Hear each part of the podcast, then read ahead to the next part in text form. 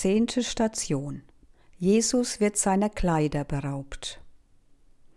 Als Jesus endlich auf dem Berg Golgotha ankommt, nehmen ihm die Soldaten seine Kleider ab. Sie geben ihm mit Galle vermischten Wein, den Jesus aber nicht trinkt.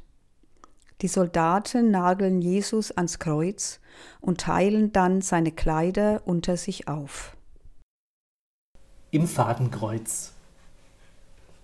Gedanken der Künstler nackt, begafft, entblößt, der Würde beraubt. Kleidung wärmt und schützt nicht nur, sie gibt uns auch Würde. Entblößt, das ist mehr als Kleider ausziehen. Entblößen, das hat etwas zu tun mit erniedrigen, entwürdigen, missbrauchen. Entblößtsein heißt, im Fadenkreuz zu stehen, eine Zielscheibe zu sein für Spott und Verachtung im Großen wie im Kleinen. Das darf niemand an mir tun, und das darf ich um meiner Würde willen auch nicht selbst an mir tun. Nackte Begleiten gehört zu den Werken der Barmherzigkeit.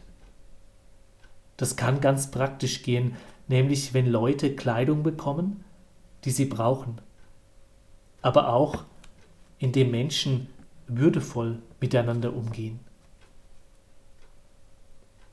Die Würde des Menschen ist unantastbar. Gib, dass wir all unseren Mitmenschen als Abbild Gottes mit Achtung und Würde begegnen, den Jungen und Alten, den Nachbarn und Fremden, den Gesunden und Kranken, den Privilegierten und Benachteiligten, den Gleichen und den anderen.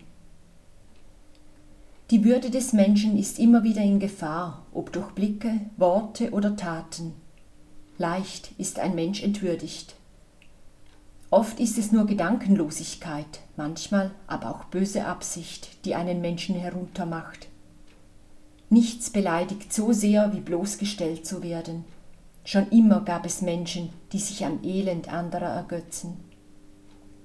Gib diesen Menschen Einsicht, dass sie die Respektlosigkeit ihres Tuns erkennen und die Würde jedes Menschen achten.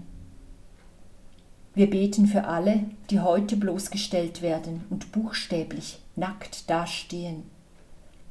Lass mich wachsam sein, Herr, dass ich entdecke, wo ein Mensch in meiner Nähe erniedrigt, entwürdigt, missbraucht wird, und schenke mir den Mut, für seine Würde einzutreten. Amen. Die Würde des Menschen ist unantastbar.